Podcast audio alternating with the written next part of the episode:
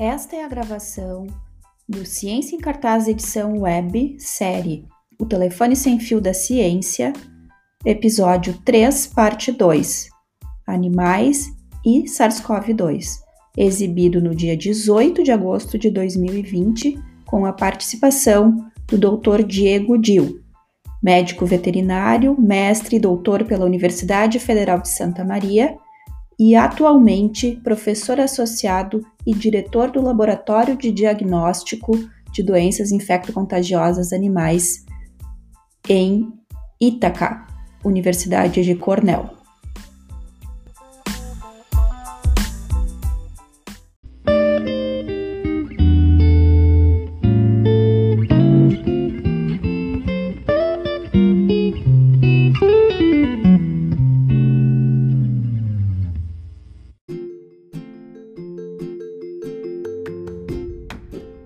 Então, hoje em dia, o, atualmente, o professor Diego Dil é professor, né, associado e diretor da uh, Laboratório de Diagnóstico de Doenças Infecciosas Animais em Virologia, né, depois tu me corrige qualquer coisa. Em Ítaca, na Universidade de Cornell, tá? Uh, conversando com o professor Diego, então, antes, uh, no laboratório de virologia, a, a média anual de amostras analisadas é de 170 mil amostras. E no lab como um todo, né, no laboratório como um todo, varia de 800 mil a 1 milhão de amostras processadas uh, no laboratório, onde né, é o, Diego, o Dr. Diego Dil trabalha e, e coordena. Uh, essas amostras devem ter aumentado também agora, né? Essa média anual desse ano talvez aumente bastante tá? Mas eh, nós, do Ciência em Cartaz, nós resolvemos convidar o, o Dr. Diego para falar com a gente hoje, porque nós vínhamos falando já sobre uh, uh, a questão dos animais, né, em relação à infecção e a importância epidemiológica, enfim, em relação a, ao SARS-CoV-2. E como o professor Diego recentemente publicou, o seu grupo publicou um, um artigo referente à detecção do SARS-CoV-2 nos grandes felinos, no zoológico de, de Bronx, né? É, e agora tá, tem um outro que está em uh, pré-print, né? Então a gente resolveu chamá-lo para uh, falar sobre esse assunto. Tá? Mas acredito que ele, né, toda essa trajetória acadêmica dele, toda essa experiência na área também uh, vai contribu contribu contribuir bastante para nossa para nossa palestra hoje, enfim. Tá? Eu gostaria de lembrá-los para manter então as câmeras e os, os, microfones desligados durante a apresentação do professor Diego. Uh, e depois, no final, a gente abre então para para uh, uma conversa, né, para vocês tirarem suas dúvidas e a gente conversar melhor, tá? Dialogar um pouco. Dessa forma, então, eu passo a palavra ao Dr. Diego Dil à vontade, professor. Obrigado, professora Carolina. Em primeiro lugar, muito obrigado pelo convite. É um prazer uh, em, em, rever velhos amigos e, e, e, mestres, como o professor Rude também, né? Uh, que foi onde, onde, onde tudo começou no mundo virológico para mim, foi, foi no setor de virologia uh, lá, em Santa, lá em Santa Maria. Então, eu vou apresentar uh, um pouquinho do trabalho que a gente tem feito uh, com relação ao SARS-CoV-2 e uh, infecção em, em, animais. Então, inicialmente, só uma, uma introdução breve sobre os coronavírus em geral. a família Coronaviridae, ela, ela pertence à ordem, ordem Nidoviralis, que é uma ordem uh, bem grande de vírus, que, que compreende quatro famílias uh, de vírus de importância uh, animais, principalmente a família Coronaviridae e a família uh, Arteriviridae, uh, no qual o vírus da uh, PERS e o vírus da arterite infecciosa equina pertencem. A família Coronaviridae, ela é dividida em duas uh, subfamílias, Coronavirinae e Torovirinae. A família Coronavirinae, que é o alvo da, da nossa conversa hoje, é subdividida em quatro, quatro gêneros: alfa, beta, gama uh, e delta. É uma família de relevância tanto para a saúde animal como para a saúde uh, humana também. Tem, tem vários vírus uh, com a, o surgimento, a emergência do SARS-CoV-2. Agora são sete vírus que pertencem a essa família que infectam humanos. A maioria deles causa doença respiratória leve em humanos uh, e, e, são endêmicos uh, na maior parte do mundo.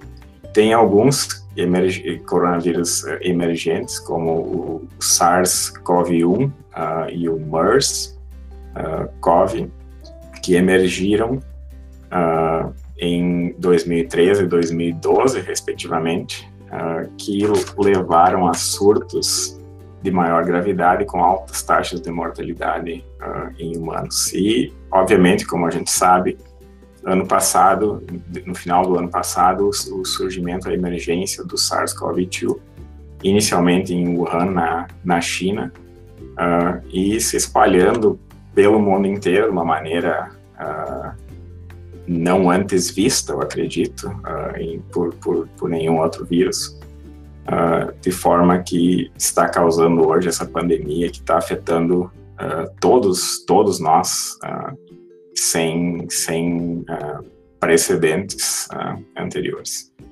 Então, só uma introdução sobre, sobre os, o vírus, de novo, os coronavírus são vírus envelopados que recebem um nome de coronavírus devido à aparência do, do vírion uh, quando observado sob um microscópio uh, eletrônico.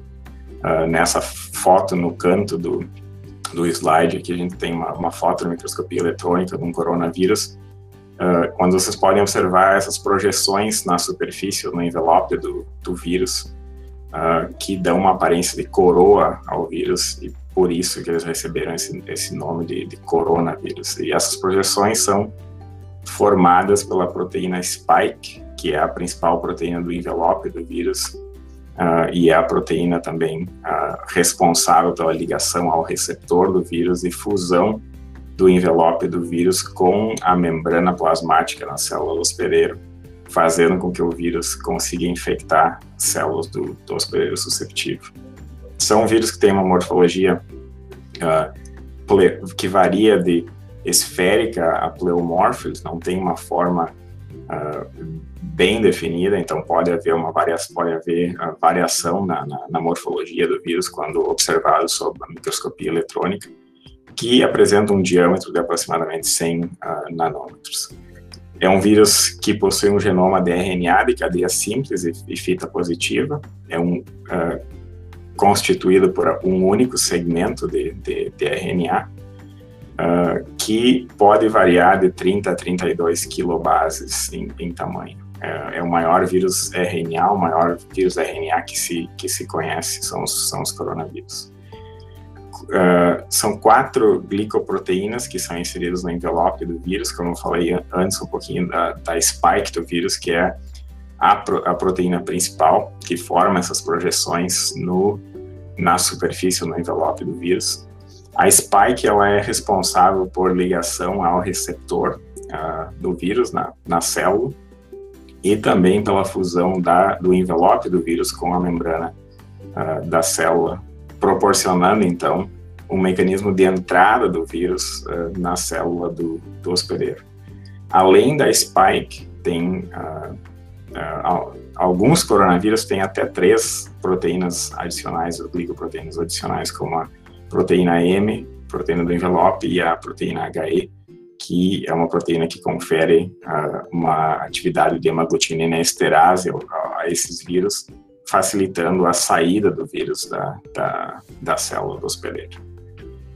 Um, quando a gente olha na classificação, análise filogenética desse vírus, uh, a gente vê que uh, é uma família que afeta várias, várias espécies animais, então são, são uh, uh, três gêneros principais, alfa, beta e gama, uh, coronavírus. Os, os, o vírus da SARS-CoV-1 e o vírus da SARS-CoV-2 são classificados no gênero beta coronavírus. Existem vários os, os, outros vírus respiratórios uh, uh, humanos são classificados no gênero alfa coronavírus, com exceção do vírus que é chamado de OC43, que também é classificado no gênero beta coronavírus. Dentre os vírus beta coronavírus também tem vários vários vírus dentro desse gênero que afetam uh, animais. Uh, os bovinos são afetados por um coronavírus, pelo coronavírus uh, bovino, por exemplo. entre os alfa-coronavírus, talvez o vírus mais importante para saúde animal seja o vírus da diarreia epidêmica suína, que foi um vírus que causou um surto extremamente grande uh, e, e, com alta mortalidade em suínos nos Estados Unidos em, em 2013. Uh, hoje é um vírus endêmico aqui na Ásia e na, na Europa. Uh, acredito que esse vírus ainda não tenha chegado no Brasil, mas nos Estados Unidos, uh, quando entrou em 2000, quando foi introduzido em 2013, causou a mortalidade de mais de 10 milhões de, de, de, animais, que corresponde a aproximadamente 10% do, do rebanho de suíno dos, dos Estados Unidos. então, são vírus que é, é, um, é um grupo de vírus, uma família de vírus que é, é de extrema relevância tanto para a saúde animal como para a saúde uh, humana.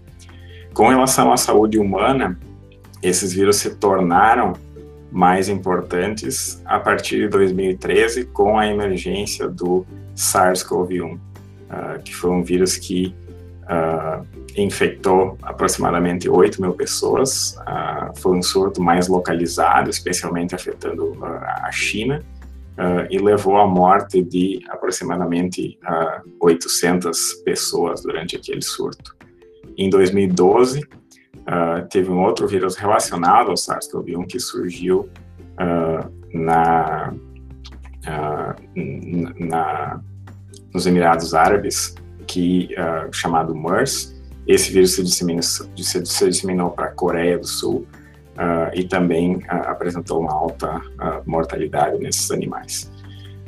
aqui um slide só mostrando para demonstrar o espectro de hospedeiro desses vírus e demonstrando que várias espécies animais de importância também possuem ou são suscetíveis aos seus próprios coronavírus.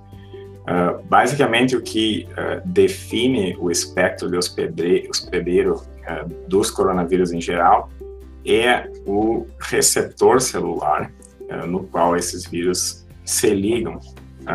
e no caso do SARS-CoV-2 e do SARS-CoV-1, o receptor celular é chamado de ACE2, uh, eles, eles usam o mesmo receptor celular para entrar na célula do, do hospedeiro.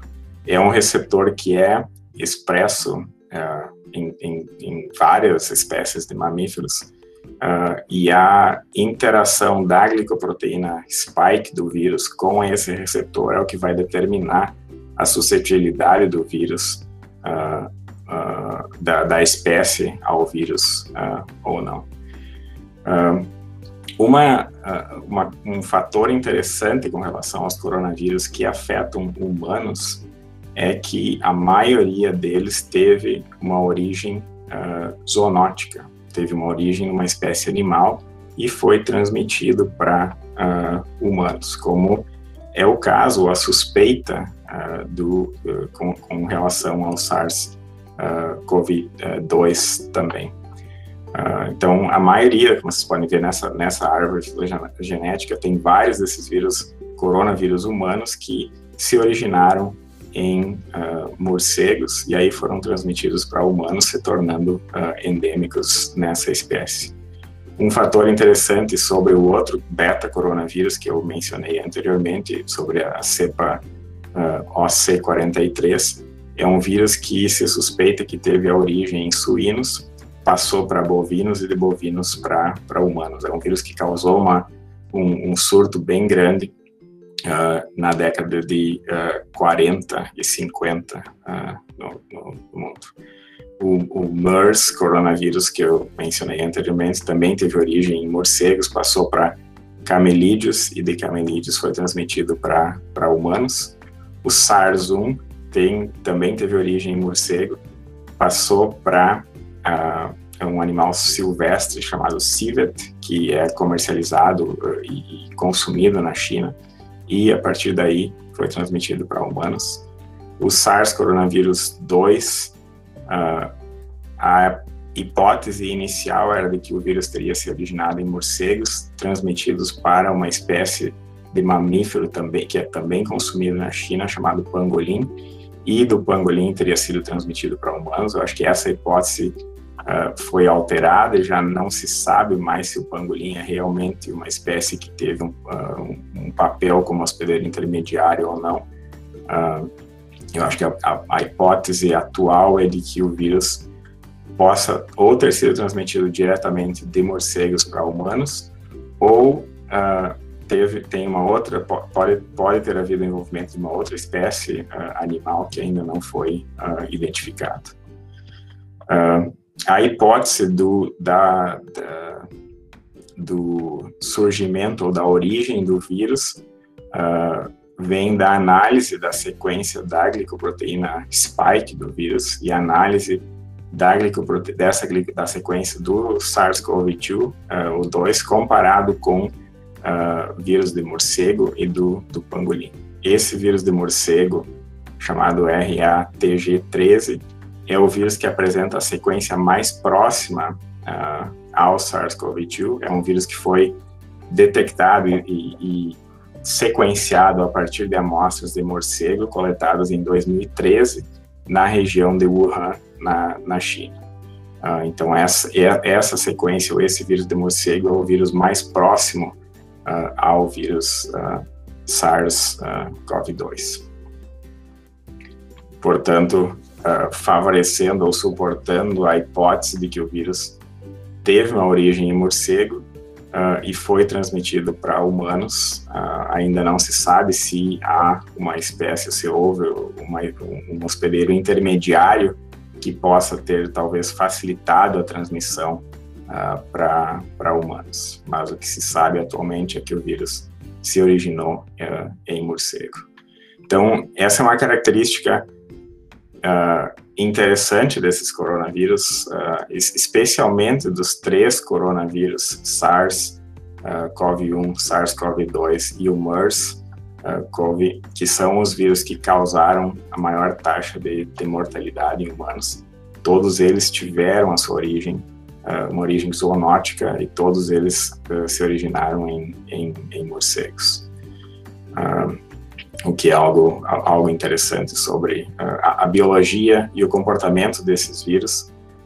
eu acredito que são os três primeiros e a gente certamente ou, ou poderá ver mais vírus que vão ser transmitidos ou fazer essa transmissão de uma espécie animal para humanos. Por causa dessa, dessa observação, ou dessa, dessa propriedade interessante desses vírus uh, e, e da, da, magnitude da pandemia causada pelo, pelo SARS-CoV-2, uh, ah, vários grupos uh, começaram a analisar a sequência da, da, da proteína spike do vírus e a interação dessa proteína com o receptor uh, ACE2 de várias espécies de, de animais. A ideia desses estudos era tentar identificar espécies que poderiam ter servido de hospedeiro intermediário ou que poderiam ser suscetíveis à infecção uh, com o vírus. Então, são vários estudos que fizeram a análise da interação da, da análise da sequência da spike do vírus e uh, a sua interação, o potencial de interação com a proteína ACE2 de várias espécies uh, animais. Eu, eu só estou utilizando um exemplo aqui de um estudo no qual eles fizeram um ranqueamento do potencial de interação da spike do SARS-CoV-2 com o ACE2 uh, de várias espécies animais e eles ranquearam essas espécies como um potencial muito alto, um potencial alto, médio, baixo ou muito baixo de interagir, uh, de interação entre a spike do uh, coronavírus com a proteína ACE2 dessas espécies. as espécies que ranquearam com potencial muito alto de interação, em teoria, seriam espécies que seriam mais propícias a se infectarem com o vírus. Dentre as espécies que foram ranqueadas nesse estudo, que foi publicado, que uh, uh, uh, está como pré-print no BioArchives, são 19 espécies animais, a maior parte delas são espécies uh, de, de macacos, uh, que obviamente são uh, mais relacionados à, à, à espécie humana. Então, são as espécies que apresentaram maior potencial de interação da proteína S com, com a, o receptor do vírus. E dentre as espécies que apresentaram potencial alto, uh, estão os, os lemurs, uh, rena e várias espécies de veados. Espécies que apresentaram um potencial médio de interação com base na análise desse estudo incluem o bisão, bovino, gato, cabra, tigre, leão e ferrets. Uh, espécies que apresentaram um, um, potencial baixo de interação incluem uh, os uh, caninos domésticos. E aí tem várias outras espécies que foram analisadas nesse estudo que apresentaram um potencial muito baixo de interação. com relação a estudos que foram, então o trabalho, esse trabalho que eu mencionei aqui é um, é um trabalho em sílico que envolve apenas análise da sequência e pre, previsão da interação da sequência da, da glicoproteína S do vírus com o receptor uh, do vírus nas respectivas espécies. Tem vários outros uh, grupos que uh, avaliaram a suscetibilidade de espécies animais através de inoculações experimentais. E aqui eu tenho um resumo que eu tirei de uma apresentação do, do CDC, um resumo dos estudos que já foram publicados, nos quais o objetivo foi acessar a suscetibilidade de diferentes espécies animais ao, ao, ao vírus. Então, são oito estudos que fizeram uh, trabalhos com gatos, uh, seis estudos que fizeram avaliação da suscetibilidade em ferrets e, e, e martas, uh, 15 estudos em hamsters, uh, em macacos, 22 estudos, uma espécie de roedor, que eu não sei a tradução para o português, uh, camundongos também, cachorros, morcegos, mais camundongos, espécies de aves, incluindo galinhas e, e, e gansos, e também suínos. em verde está lista, estão grifados os, os estudos que demonstraram, uma, ou as espécies que demonstraram uma alta suscetibilidade uh, ao vírus. Uh, se vocês uh, lembrarem do slide anterior, as espécies no, com um maior potencial de interação, maior facilidade de interação da proteína, da glicoproteína do vírus com o receptor foram de macacos. E aqui a gente tem uh, também essa suscetibilidade sendo, eh, sendo confirmada através de, de inoculações uh, experimentais. Gatos e ferrets apresentaram um nível médio de, na, na análise em sílico, mas se demonstraram uh, bastante suscetíveis quando uh, foram inoculados experimentalmente com o vírus. Aves, incluindo galinhas, gansos e suínos, apresentaram um um baixo potencial ou não se demonstraram suscetíveis ao vírus quando uh, o vírus foi uh, inoculado nesses animais uh, experimentalmente. Então, eu agora vou falar um pouquinho do, do, dos estudos que foram feitos aqui em Cornell, no qual o meu laboratório teve, teve contribuição e participação direta na, na, na no, no, no, desenvolvimento e no, no decorrer desses, desses estudos. Uh, em, em, no final de março desse ano, a gente recebeu uma ligação do uh, zoológico de Bronx, em, em, na cidade de Nova York, que uh, os animais, os, os tigres e, e, leões do zoológico estavam apresentando sinais clínicos respiratórios e uh, o pessoal estava suspeitando da possibilidade de uh, uh, infecção com SARS-CoV-2 nesses, nesses animais. a gente estava trabalhando no desenvolvimento de testes de diagnóstico desde janeiro para a detecção do vírus em animais, também devido a origem do vírus ter sido zoonótica e o potencial desse vírus de, de, de cruzar a espécie, a barreira é, entre espécies e infectar uh, diferentes espécies. Então a gente já, já tinha o, as, as ferramentas de diagnóstico disponíveis no, no laboratório para fazer uh, esse diagnóstico, para testar essas espécies que, que, que vieram. Então nessa tabela aqui é um resumo uh, da apresentação clínica dos animais desse zoológico. Então, o zoológico ele tem, uh, eles têm uh, cinco tigres e três leões no zoológico de Bronx.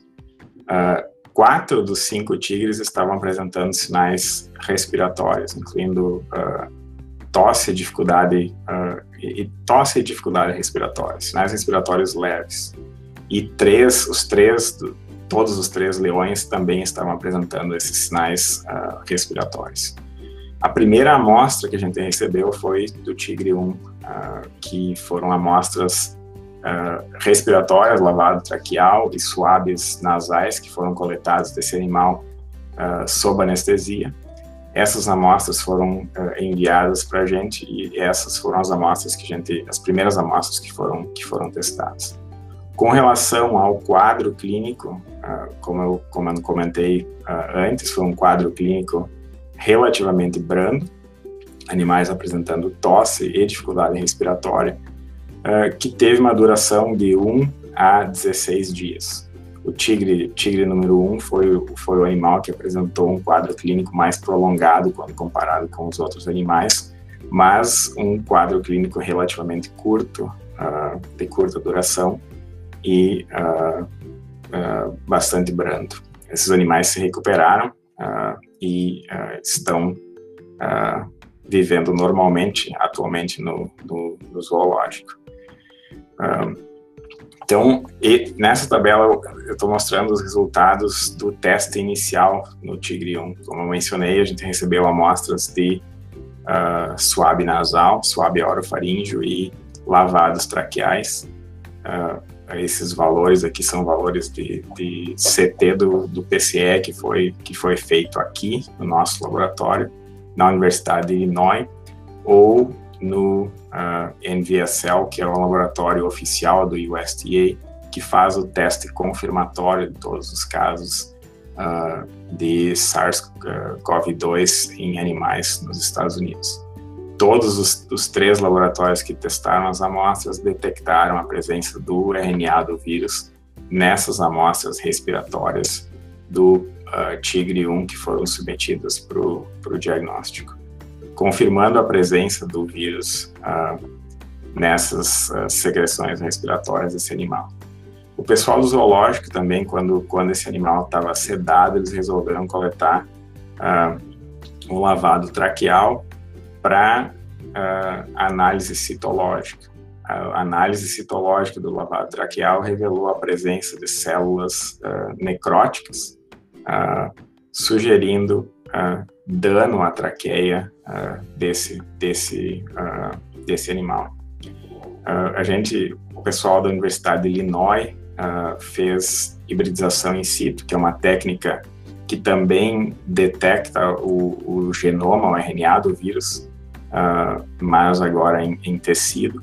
Eles fizeram a, a hibridização in situ né, ne, nessas, nos slides da, da, citologia e demonstraram a presença do vírus uh, nessas células necróticas que foram observadas no exame, no exame uh, citológico. Uh, basicamente ligando o vírus a essas alterações celulares que foram observadas no, na traqueia desse, desse animal. A gente recebeu amostras, então, depois de confirmar o, os resultados, eh, a presença do vírus por PCR, a nossa a, a próxima pergunta que a gente uh, uh, seguiu foi uh, se esses animais ou se esse animal estava, na verdade, excretando vírus infeccioso. Então, a gente fez é, isolamento viral em cultivo celular e fomos uh, capazes de isolar o vírus a partir das secreções respiratórias desse animal. Aqui tem uh, uma, uma, imagem mostrando o cultivo celular, controle que foi utilizado e o cultivo inoculado com o lavado traqueal desse animal, demonstrando o efeito estopático uh, do vírus, que é causado pela replicação do vírus nessas células.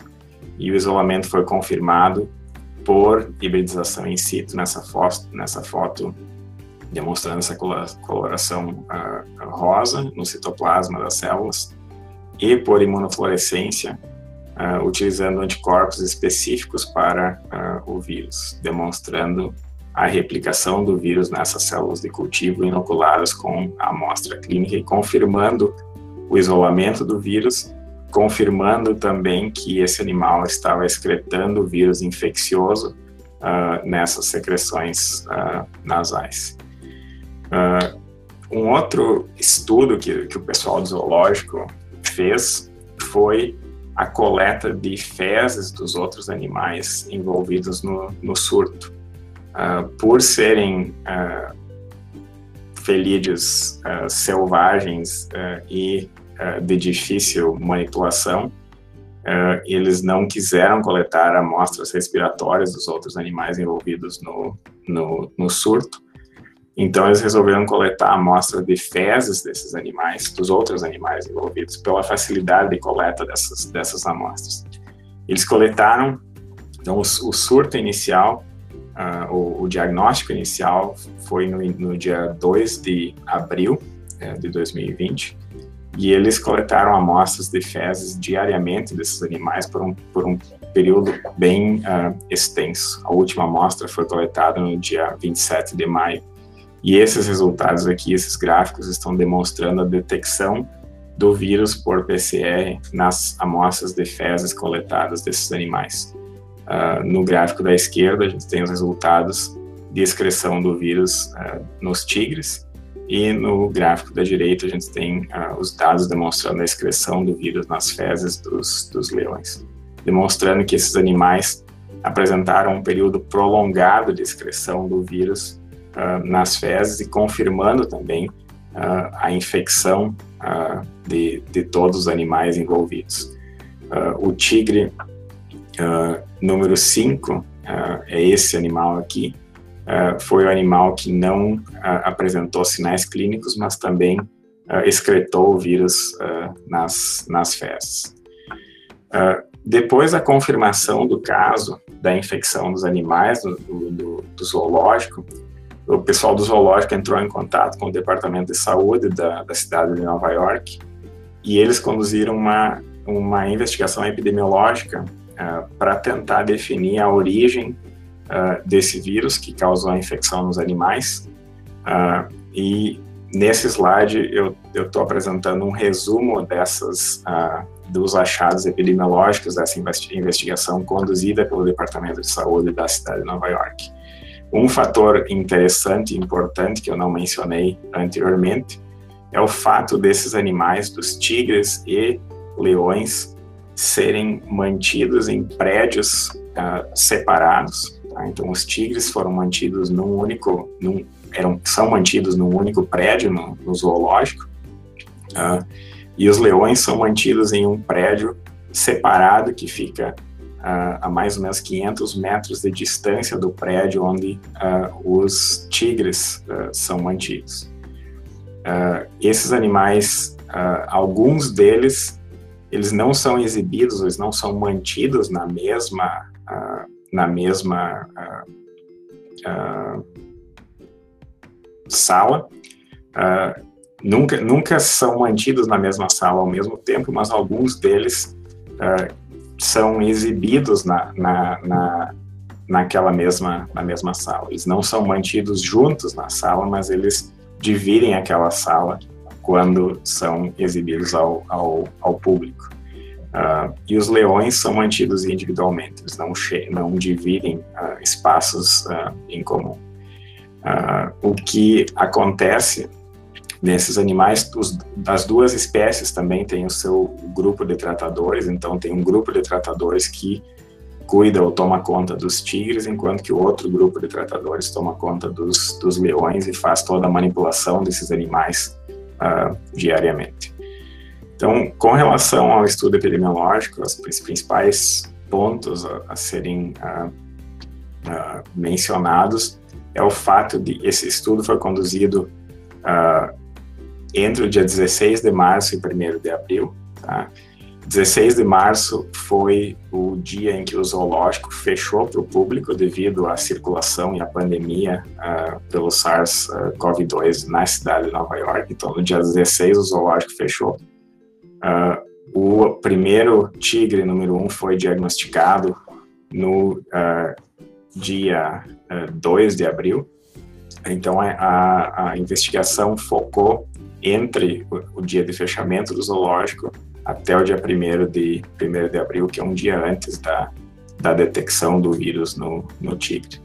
Durante essa investigação, o pessoal do Departamento de Saúde uh, verificou que 12 tratadores tiveram contatos com esses animais durante uh, esse período. Uh, quatro desses tratadores que tiveram contatos com os animais uh, relataram sintomas compatíveis com, com a infecção com, com SARS uh, coronavírus 2. Uh, ah, e desses amostras, então, foram coletadas desses quatro, quatro tratadores que relataram que tinham apresentado sintomas compatíveis com, com o, a infecção com o vírus. Uh, dentre os quatro tratadores que foram testados, um, foi test um testou positivo por PCR esse tratador tinha contato apenas com os tigres. Um testou positivo por PCR e por, por sorologia. É, também é um tratador que tinha contato com os tigres apenas. E dois dos tratadores uh, testaram positivo apenas por sorologia. Uh, foram negativos quando testados pelo, pelo PCR, o que sugere que a infecção já havia sido uh, curada por esses, por esses uh, tratadores. Então, uh, os próximos passos que foram feitos nesse estudo foi o sequenciamento dos vírus que foram detectados tanto nos animais como nos tratadores envolvidos no, no surto. a gente conseguiu sequenciar sete vírus dos, dos animais e dois vírus dos dos tratadores.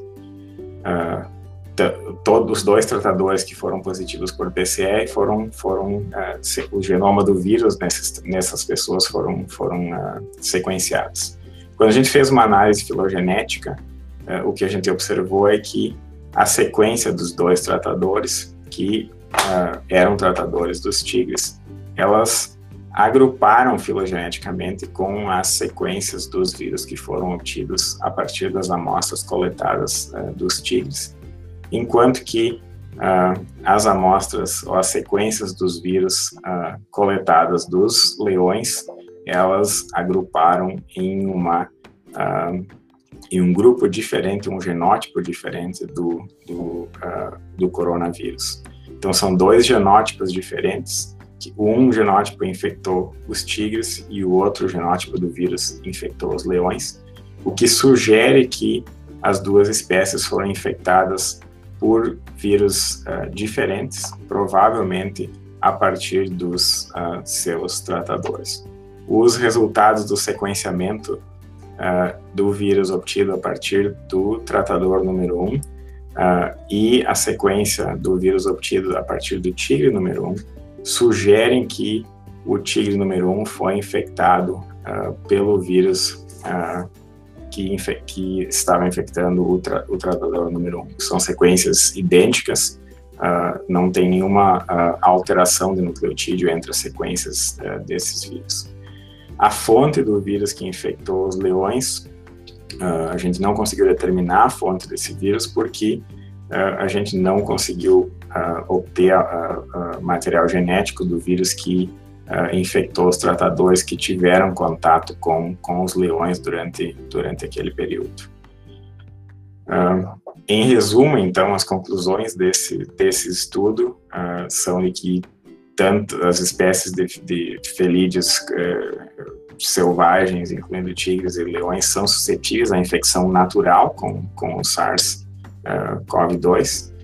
Esses animais excretam vírus em secreções nasais e fezes. a gente foi uh, obteve sucesso em, em, em, isolar o vírus tanto das secreções nasais como das fezes desses animais. Então, esses animais estavam excretando vírus infeccioso uh, e uh, a transmissão para esses animais provavelmente se deu através dos tratadores infectados. A gente confirmou isso no caso dos tigres Uh, no caso dos leões, como a gente não obteve a sequência do, do, vírus dos tratadores, a gente não tem como confirmar que a transmissão ocorreu dessa maneira, mas provavelmente uh, foi isso que aconteceu. A sequência do vírus detectado nos leões uh, é praticamente idêntica à sequência de vírus que uh, circulam na cidade de Nova York e também no, no estado de, de, Connecticut, que fica ao lado uh, da cidade de, de, Nova York.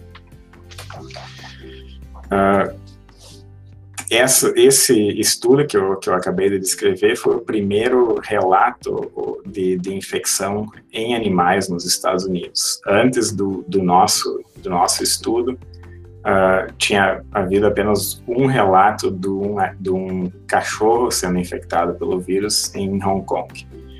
Uh, nesse, nesse slide aqui eu tenho um resumo uh, das infecções animais que foram confirmadas até o momento no mundo e nos Estados Unidos. Então, até agora são 52 relatos de infecção ou de casos confirmados de infecção em animais com o vírus. Uh, e uh, ah, 31 fazendas de martas uh, foram infectadas com o vírus na Holanda e na Dinamarca. Marta, esse bichinho aqui nessa foto aqui, uh, que é um vírus que é utilizado para uh, para produção de casaco de pele, bolsas, esse tipo de, de, de coisas. Entre os casos confirmados são 27 gatos, 18 cães, 4 tigres e 3 leões. Uh, e o número de martas infectadas nessa fazenda é desconhecido. Não, não, não, foi, uh, não foi publicado o número de animais infectados. Várias dessas fazendas uh, fizeram a, a, a, exterminação desses animais para controlar a infecção com o vírus, devido ao alto número de animais que se infectaram e que estavam eliminando o vírus. Nos Estados Unidos, até hoje, dos, dos 52 casos que foram relatados no mundo, 32 deles são nos Estados Unidos. Uh, esses incluem 14 cães, 10 gatos, 5 tigres e 3 leões. Uh, até o momento, até dia 24 de julho, 800 animais uh, foram testados nos Estados Unidos e 32 desses 800 testaram positivo para o vírus. Quando a gente compara com o nível ou com o número de infecções em humanos, que uh, até as 11 da manhã de hoje a gente tinha uh, 21 milhões 918 mil 920 casos confirmados em humano, com uh, quase 775 mil mortes uh, no mundo. O número de casos em animais uh, é relativamente pequeno, se não uh, insignificante. A maioria desses casos em animais, o quadro clínico foi brando. Uh, nos casos de infecção nas fazendas uh, de, de, martas na Holanda e, e Dinamarca, esses animais têm relatos de que esses animais apresentaram um quadro respiratório mais grave alguns dos animais uh, chegaram a morrer uh, com, com, com de, devido a essas complicações respiratórias. Mas a maioria dos, dos outros re, uh, relatos em animais, a infecção é bastante branda. eu acho que os dados, quando a gente compara os dados em, em humanos e, e infecções em animais, a gente consegue concluir, ou fica fácil de concluir, que se trata realmente de um problema uh, de uma doença de humanos uh, que uh, eventualmente pode infectar animais que geralmente a maioria desses casos de animais que foram relatados são casos em que os animais tiveram contato com uma pessoa infectada com o vírus. No caso do nosso estudo no, no, no zoológico de Bronx, a gente conseguiu demonstrar que houve essa uh, transmissão, a potencial transmissão do humano para uma espécie uh, animal. Uh, aqui eu tenho só alguns links com, com fontes de informação confiável que podem que, que, o pessoal pode pode verificar um link do CDC onde eles onde eles publicam informações recentes e e os casos também, casos confirmados nos Estados Unidos são publicados no site do, do USDA, uh, ah, nesse link uh, também uh, apresentado aqui. Com isso, eu gostaria de encerrar minha apresentação e agradecer a, a, mais uma vez a, a, professora Carolina, professor Fernando, professor Mário, pelo convite, e a professora Paula pelo, pelo convite para participar uh, do webinar e muito obrigado a todos pela, pela presença. Nós que agradecemos, uh, Diego, foi uh, imensamente boa essa, essa conversa. A gente tinha conversado semana passada, né, sobre uh, animais e, as, e a infecção com SARS-CoV-2, mas né, a gente não tinha entrado tanto nessa parte de atualização, justamente porque uh, você vinha falar nessa semana para gente. Uh, nesse momento, eu acredito que o Dr. Diego se disponibiliza para responder as, as dúvidas, qualquer questão, né? Se eu tenho alguma coisa aqui no, no chat já. Uh, ah, só lembrando que foi colocado no chat para vocês responderem um, um, tem um link para responderem um formulário. Uh, só para a questão de, de, da opinião de vocês sobre satisfação, sugestões para próximos eventos.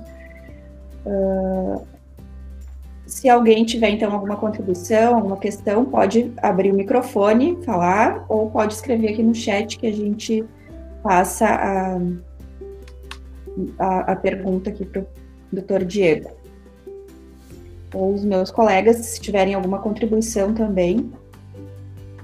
Senão, enquanto isso, enquanto vocês vão pensando, uh, Diego, falaste então, né, da, da vocês conseguiram comprovar essa transmissão, né, uh, interespécies de humanos, dos tratadores ali, para uh, os animais. E esses animais, então, são, têm alta suscetibilidade.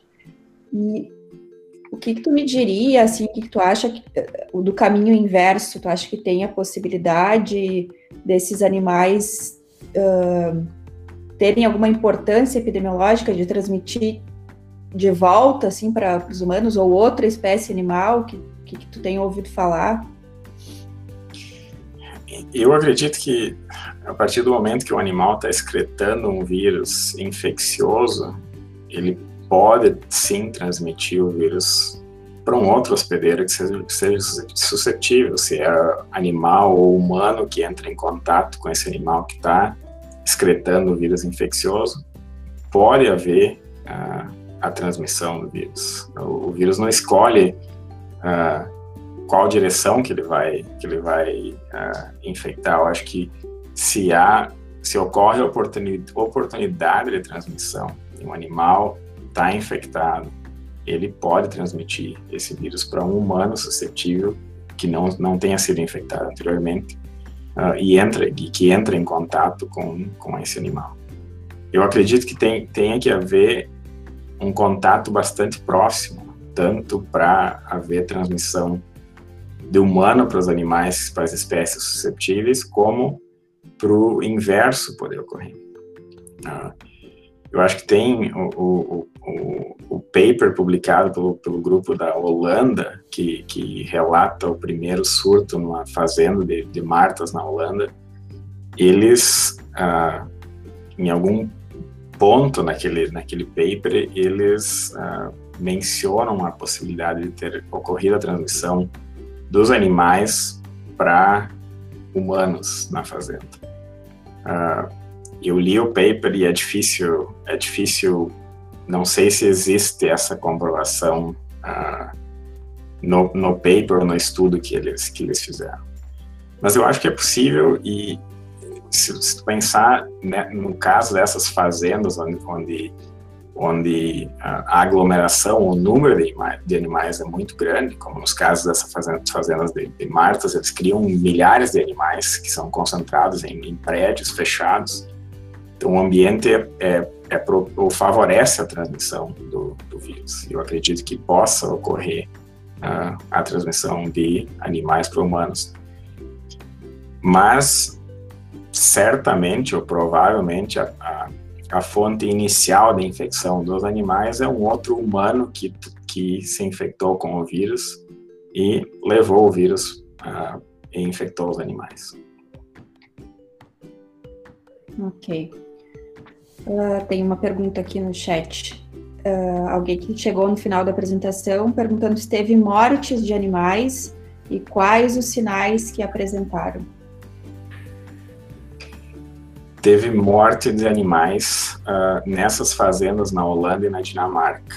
Uh, esses animais apresentaram sinais respiratórios também, uh, e os, os, artigos que foram publicados descrevem pneumonia nesses animais. Então, sinais respiratórios mais graves e, e eh, com comprometimento pulmonar. Esses são os únicos animais que morreram comprovadamente durante o curso agudo da infecção com, com o vírus. Uh, existem uh, relatos, e eu acredito que muitos devem ter visto uh, um, um, artigo publicado no National Geographic algumas semanas atrás de um cachorro infectado aqui nos Estados Unidos que morreu Uh, mas esse animal morreu dois meses depois da, da, quase dois meses depois da confirmação do diagnóstico com o SARS-CoV-2 e é um animal que apresentava uh, problemas de saúde secundários ou primários à infecção com, com, com o vírus e a, a morte uh, não foi relacionada à infecção. idade avançada também, eu acho, né? Foi o animal mais velho, o animal tinha sete anos exatamente, uh, e se eu não me engano tinha um linfoma, uh, então uh, certamente a, a, causa da morte não, não, não foi a, a infecção com o vírus nesse caso. Ok, parabéns pela excelente apresentação, Dr. Diego. Levando em consideração o início da apresentação e de onde surgem estes novos vírus, você saberia se existe algum órgão regulador referente à vigilância sanitária na China, pensando no consumo dessas espécies, geralmente relacionadas ao surgimento de novas doenças, até levando em conta o quanto eles são rigorosos com relação às nossas normas para a produção de alimentos? Gabriel eu acho que não existe um, um, um, órgão regulador, ou pelo menos não existia até o início dessa, dessa pandemia. É uma, é uma questão de, de costume e cultura, e é difícil mudar isso, eu acho. Uh, o que uh, eu li é que depois da pandemia, o mercado de venda de animais selvagens em Wuhan foi fechado pelo governo chinês e a venda de animais uh, vivos uh, foi proibida naquela região. Agora, eu não li se, se isso se estendeu para outras partes, para outras regiões da China também ou não. Eu acredito que a suspeita inicial é de que o vírus tenha surgido nesse mercado de, de, de animais silvestres na China, uh, mas não se tem a comprovação ainda, uh, porque a hipótese inicial que, que que o pangolim seria a espécie hospedeira intermediária, acho que não se confirmou.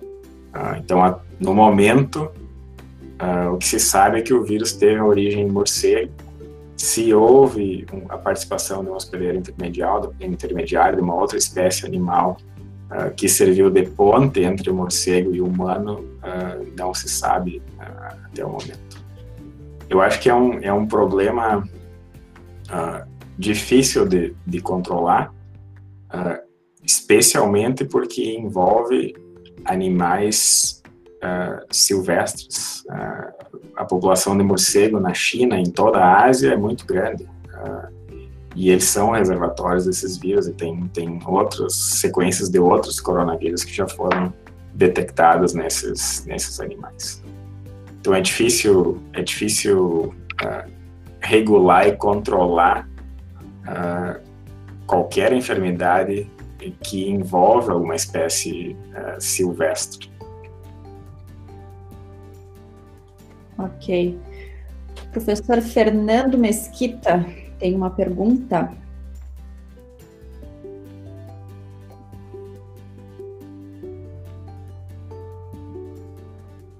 Tá sem áudio, Fernando. Acho que é o meu. Eu abri do, do Meet aqui, mas o, o headset estava fechado. Obrigado, Diego, pela, pela, pelo, por ter aceitado o convite. Parabéns pelo trabalho aí. É, me surgiu uma dúvida à medida que tu, que tu falava se, se em algum momento uh, os animais né, foram um, um, um, considerados assim um problema, né? Que vamos pensar no, no contexto americano, né, onde tu está inserido, norte-americano. Uh, olha, nós precisamos prestar atenção nisso aqui, investigar inicialmente e tal, ou se essas as situações que houveram de que que existiram de, de, de diagnóstico, né, de busca, de investigação, elas foram assim, digamos que esporádicas, né, foram eventuais, ou, ou realmente no início houve alguma mobilização, olha, nós temos que é, né, monitorar isso de perto. Uh, tem vários tem vários lados nessa nessa questão, na verdade. Uh, tem, tem muita gente aqui que gostaria de testar todo, todo gato, todo cachorro que entra numa clínica veterinária apresentando sinal clínico respiratório uh, para uh, SARS-CoV-2. a justificativa do USDA, do, do, CDC e o posicionamento dessas agências regulatórias é de que não há necessidade de se testar animais, porque realmente é um problema de saúde humana.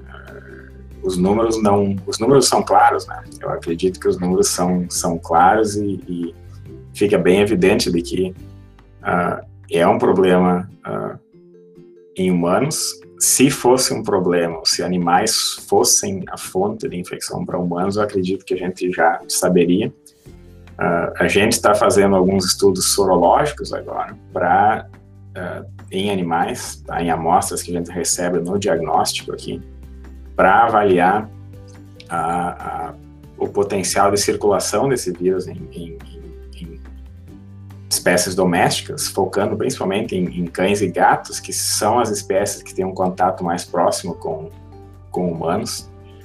É, a gente testou umas 250 amostras até agora. Detectamos du duas amostras uh, positivas para anticorpos contra o, o, o vírus. Então, a, é uma proporção muito baixa e, e a maioria desses, desses, animais, a maioria das, das, dessas amostras foram coletadas no estado de Nova York, onde o vírus circulou amplamente na população uh, humana. Uh, e, na verdade, os dois, as duas únicas amostras que a gente detectou positivas para o vírus uh, vieram da cidade de Nova York onde a circulação do vírus na população humana foi muito grande. Então, uh, eu acho que tem que haver uma pressão de infecção muito grande para que os animais se infectem com, com esse vírus. A questão do zoológico é uma incógnita, eu acho que ainda, porque a gente tem duas espécies diferentes uh, que se infectaram com o vírus. Uh, independentemente, né, aparentemente os leões e os tigres foram infectados por, por uh, em, em, situações, em ocasiões diferentes, por duas, dois genótipos diferentes do, do vírus, que é uh, algo incomum uh, se a gente pensa na, na ou avalia a, a situação geral, em, em geral, da, das infecções em animais. Eu até me referi, eu concordo, concordo com, com o que tu falou, eu até me referia, a, por exemplo, digamos assim, bem no, no início do processo, né, à medida que os primeiros casos têm um, uma, uma, uma né, um vírus que, que tem origem zoonótica, como tu mencionou e tal, se em algum momento lá no início, né, para vocês que estão envolvidos, assim, é, surgiu, né, nas conversas, olha, a gente de repente merece, né, um cuidado, vamos, vamos investigar, vamos direcionar isso né, pra, aos animais, como tu falou, estrategicamente, quem sabe cães e gatos, né? Ou ah. se simplesmente esses estudos aconteceram porque surgiram, né, por exemplo, né, situações, se realmente isso, houve essa preocupação.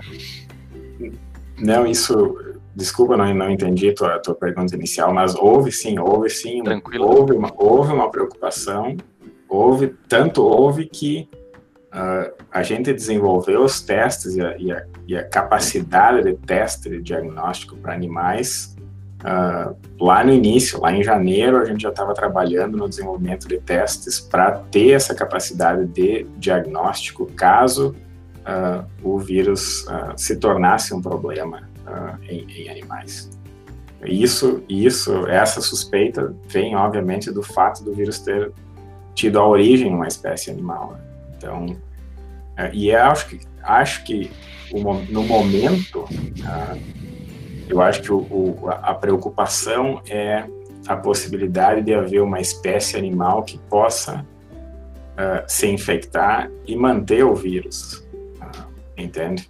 Então esse, essa é a preocupação atual uh, e, e, e, tanto o USDA como o NIH investiram ou estão investindo dinheiro para que grupos aqui nos Estados Unidos investiguem a suscetibilidade de espécies de animais ao vírus, para ver se há o risco de alguma dessas espécies se infectar e manter o vírus uh, numa eventual uh,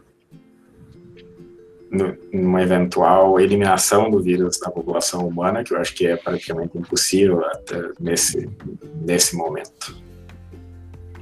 Perfeito, perfeito, obrigado.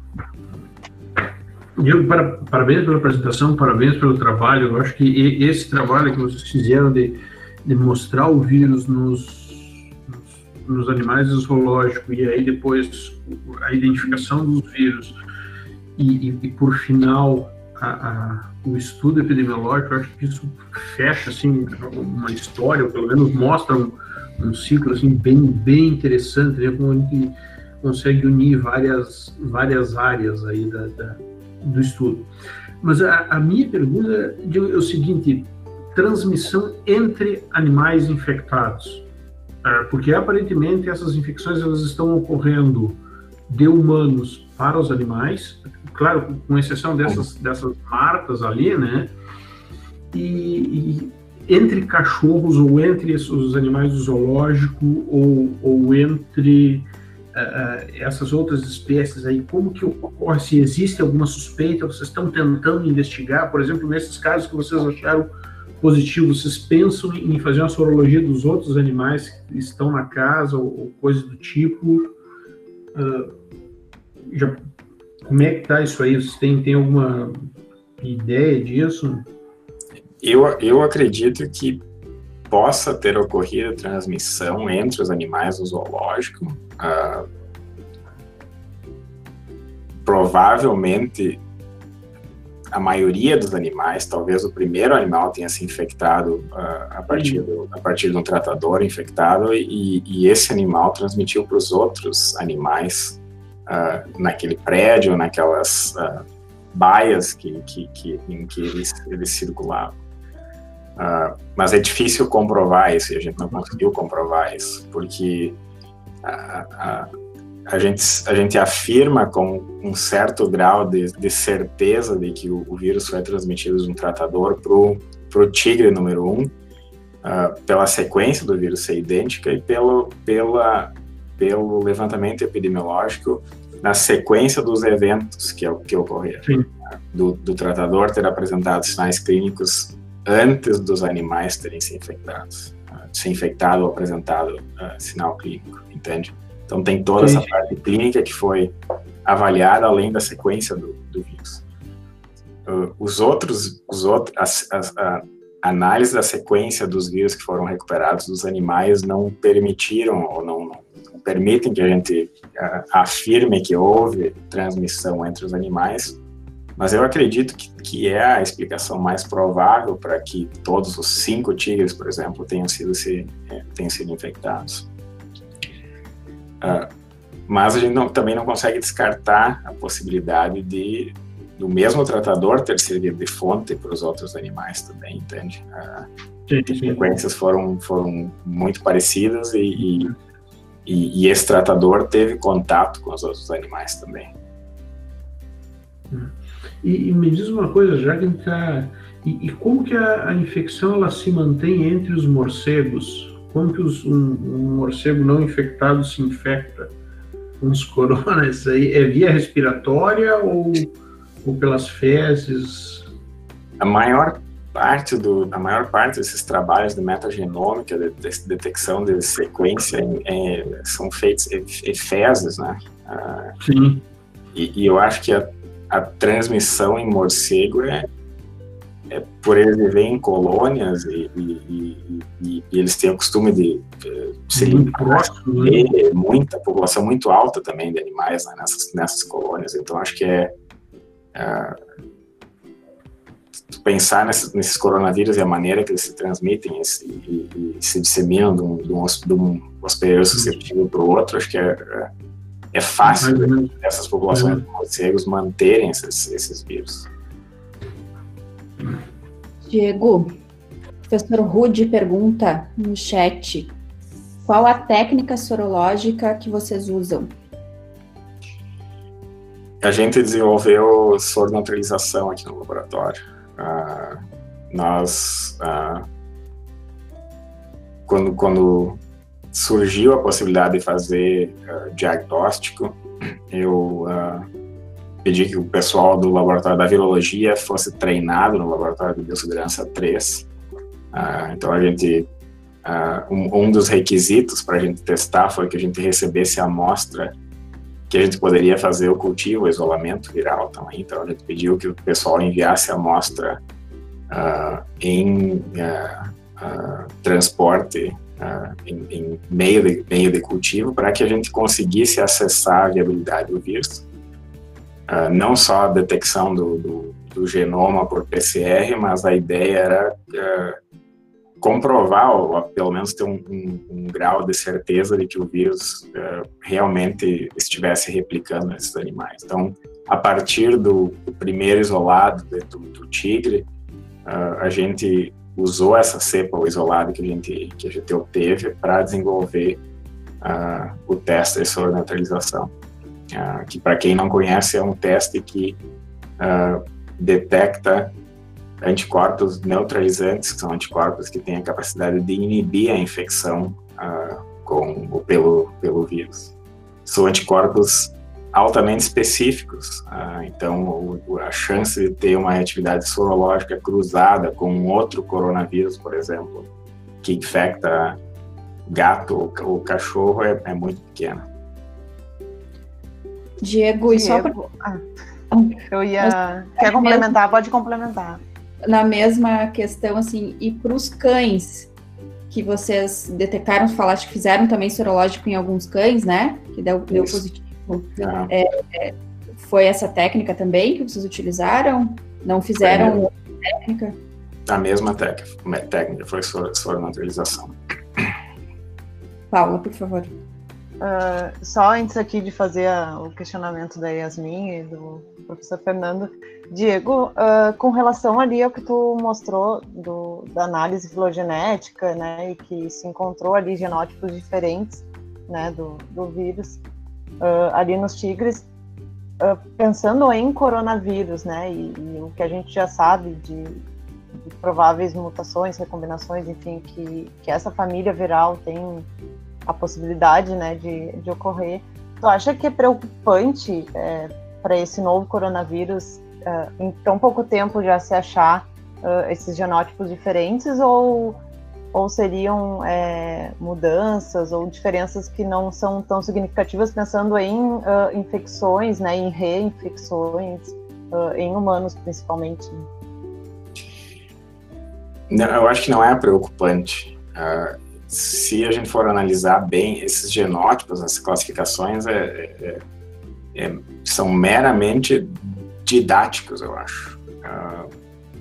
são alterações mínimas no número de nucleotídeos que, que, que ocorreram com o vírus sendo transmitido e se disseminando na população humana de uma forma sem controle praticamente. Né? Então, se tu for pensar no número de pessoas que, que, que, se infectaram com esse vírus e o número de mutações que eh, foram observadas até o momento, é, é, o vírus é praticamente o mesmo. Não, não, não, são, são, são poucas alterações que ocorrem naturalmente uh, em qualquer infecção, em qualquer vírus que está replicando e se transmitindo numa população suscetível. Então, é a evolução natural do vírus uh, e ele vai, vai, obviamente, continuar acumulando essas mutações uh, enquanto ele continuar se transmitindo na população humana. Acredito que em termos de seria preocupante se, se a gente estivesse observando um número muito grande de alterações e, e alterações especialmente na, na, proteína S, na spike, uh, alterações que pudessem porventura levar a, a alterações na antigenicidade do vírus ou na, na propriedade imunológica do vírus. Aí sim, Uh, mas eu acho que até o momento não, não, não tem uh, evidência de que isso esteja uh, acontecendo. Sim. Tá ótimo, obrigada. Aqui a Yasmin perguntou, né, ela na verdade tem uma dúvida, acho que a gente até comentou isso, professores, na, no nosso último evento. A gente falou mais sobre animais, né, que ela aborda então que se cabe aos médicos veterinários falarem com os tutores, tanto de cães e gatos, uh, que evitem o contato próximo com eles, se, se os humanos tiverem sinais respiratórios, ou forem positivos para a Covid-19, né? Ou, ou com as informações obtidas, né, de que não é tão relevante assim, se não é necessário passar por esse cuidado. Até, uh, professor Diego, a gente uh, conversou um pouco sobre isso, né, esses cuidados com, com esses animais de contato mais próximo, né, como cães e gatos, e e com certeza não é tão relevante ainda, né, a, a infecção para esses animais, mas que os cuidados eles devem acontecer, né, porque é tudo muito novo, ainda não se tem é, dados tão é, suficientes para nos dizer que não, não tem risco e sim tem risco. Então a gente comentou isso que o importante é que as pessoas uh, que estão com sintomas ou são realmente positivas, né, para a COVID-19, que evitem o contato com esses animais para que não haja uma possível uh, uh, disseminação, né, ou que esses animais possam ser algum vetor e, e, causar infecção em outros humanos. Não sei se tu tens alguma coisa a acrescentar, professor.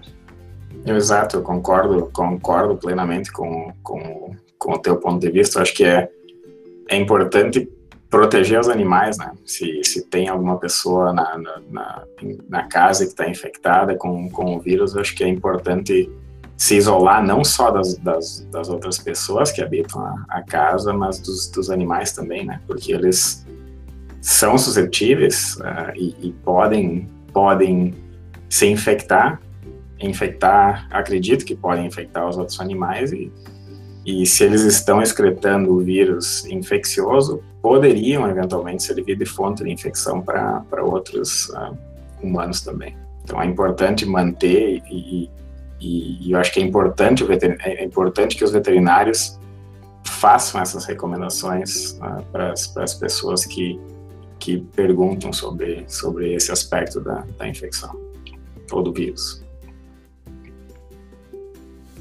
Isso aí. O professor Rude aqui perguntou com relação aos isolados se apresentaram efeito citopático e qual a célula que foi usada apresentaram efeito citopático e, e, a gente usou célula Vero, que é uma célula de rim de macaco, para fazer a, o isolamento dos vírus.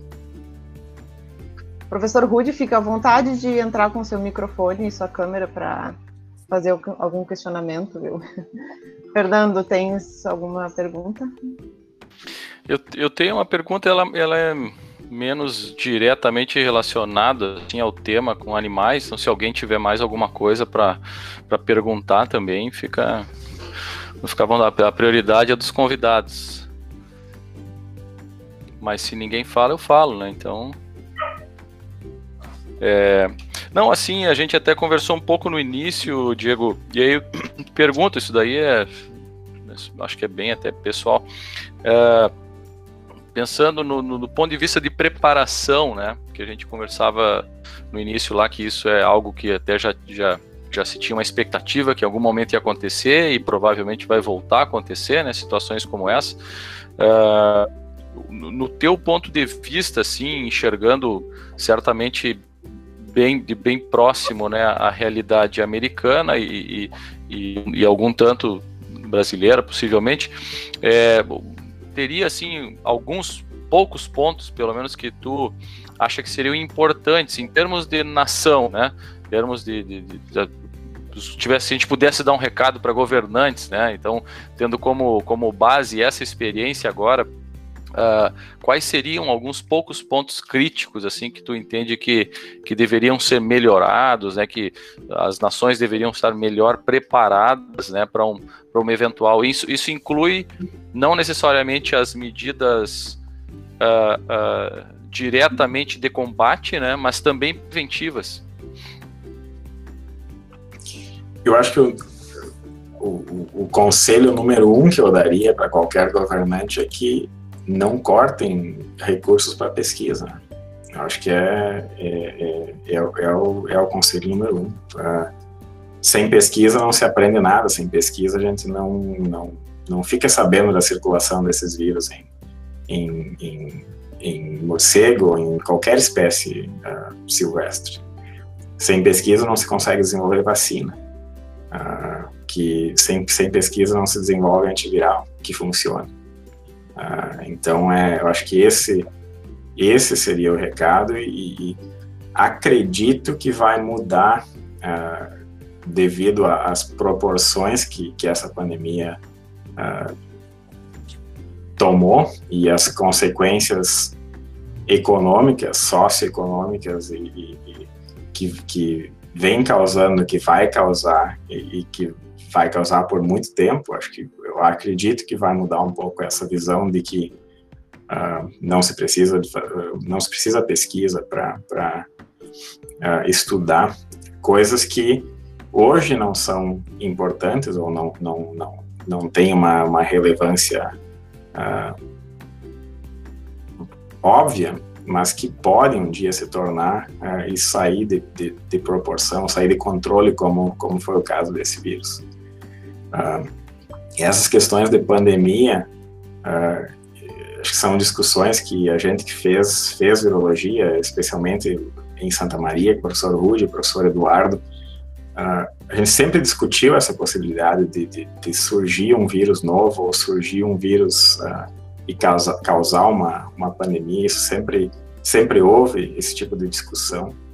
Uh, e, e, agora com esse vírus se tornou se tornou realidade. Eu acredito que não vai ser a última pandemia que a gente vai ver. Uh, vão ter outros vírus, uh, outros agentes que vão que vão surgir. Eu acho que para evitar para minimizar o impacto desses próximos, o importante é continuar fazendo pesquisa e continuar criando vacinas, produtos e, e, e diagnóstico para que uh, a gente consiga controlar melhor essas pandemias. Outro aspecto importante, eu acho, uh, e que contribuiu muito para para o descontrole dessa pandemia foi a falta de infraestrutura de diagnóstico. Uh, e diagnóstico humano é, é, é, algo interessante até se comparar, por exemplo, aqui nos Estados Unidos, a infraestrutura é, para diagnóstico animal que existe nos Estados Unidos, acho que não existe em outro país.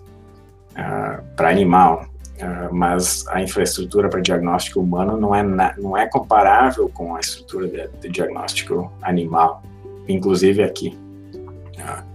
Isso vai mudar também, acredito que vai mudar. Acho que vão passar a ver a questão de diagnóstico e detecção de agentes muito com, com, com muito mais cuidado e, e vão necessitar disso mais do que, do que uh, antes dessa pandemia. Professor Rude. É, eu gostaria de fazer duas perguntas, na realidade. Uma colocação, é, isto que o, o, Diego disse agora é geral, por exemplo, eu tenho acompanhado uh, uh, de casa, assim, né, por ser uma pessoa uh, do grupo de risco altíssimo, né, então eu estou bastante recluso, mas eu tenho acompanhado algumas coisas. E, inclusive, tanto nos Estados Unidos e principalmente no Brasil, aqui também, os grupos envolvidos, por exemplo, no diagnóstico humano, e na Alemanha também, é, por incrível que pareça, são também veterinários, digamos assim, o, e, e, pessoal envolvido com o diagnóstico animal, fazendo o diagnóstico é, para humanos exatamente em função dessa carência que o, o Diego mencionou muito bem. Então, é, na realidade, parece ser uma coisa internacional. É, mas a minha pergunta, Diego, especificamente, digamos assim, é você falou sobre todos os cuidados que vocês tiveram em relação da segurança do pessoal que estava envolvido. É, houve algum problema, digamos assim, em relação aí ou em outros laboratórios que tu saiba, porque eu não tenho acompanhado assim, é, de que essas é, condições estabelecidas, as pessoas acabaram se infectando? Não que eu saiba, eu, isso é uma coisa que a gente comenta bastante, né? O, no, o nosso diagnóstico animal a gente fez em laboratório de BSL-3, porque o laboratório está disponível uh, para a gente fazer diagnóstico. E como a gente, a intenção era era fazer isolamento e cultivar, amplificar o vírus. Uh, a gente optou por utilizar o laboratório de, de, de segurança 3 para fazer esse trabalho com, com os vírus uh, animais. E é, uma, é, é algo interessante que e eu, eu to, todo esse diagnóstico que foi feito aqui nos Estados Unidos, por exemplo, em humanos, foi feito uh, nível de segurança 2, em laboratórios de segurança 2, porque não existe, não existe infraestrutura de nível 3 uh, ah, em hospitais ou em, em laboratórios humanos.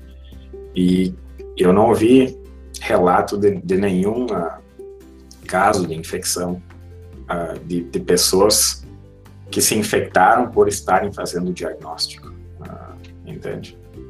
Pois era nesse, nesse mesmo sentido que eu queria. É, eu estava, como tu estava falando em 13, e eu sei que aqui no Brasil muitos laboratórios que não têm, e como tu mesmo disseste também, e me surpreende isso, é, e através é, da revista tenho vários contatos, então tenho falado às vezes em relação a algum trabalho com alguma pessoa em diferentes partes do mundo, inclusive lá na China, é, e essas considerações são mais ou menos as mesmas, é, é, de que é, o pessoal não tinha essa condição de três e estava trabalhando em dois, e por isso que eu, que eu fiz essa pergunta e fico é, satisfeito em ouvir essa tua resposta, é, que na realidade eu não sabia desses detalhes, digamos assim, de que provavelmente então o, o o grande número de contaminações que acontece é exatamente essa proximidade é, entre a pessoa contaminada e, e, o, e a que não teve ainda esse contato. É, e aproveitando, abusando já, e vou encerrar aqui, senão daqui a pouco vão me cortar a palavra. É, você acha que as, é, as pessoas que foram expostas, por exemplo, elas têm segurança e podem andar sem máscara ou coisa assim desse tipo? O qual é a tua opinião em relação a isso? Não sei. É, eu não eu não andaria sem máscara, mesmo que eu tivesse sido infectado. É, eu eu acho que a gente não não não entende ainda o suficiente a respeito de imunidade, duração de imunidade, principalmente, uh, para tomar essa decisão. Eu não, eu não, eu não andaria sem máscara. Uh, e outra, a gente andou uh, em uma colaboração, colaboração com o hospital local aqui, a gente, a gente testou algumas amostras uh, de soro convalescente de, de, de humanos que, que, que, se infectaram. Os títulos, os títulos de anticorpo neutralizante foram relativamente baixos, muito mais baixos do que, do que eu esperaria, por exemplo, uma infecção com, com coronavírus. Uh, então é um vírus que só que obviamente eu não tenho toda a história, essas foram amostras que foram enviadas uh, para a gente sem informação clínica ou sem, sem dado que pudesse identificar os, os, os pacientes. Então, eu não, eu não, uh, não tenho a, a, noção total da, da do, do, quadro clínico e da, da de, uh, quanto tempo depois da infecção essas amostras foram coletadas, mas os títulos foram relativamente baixos.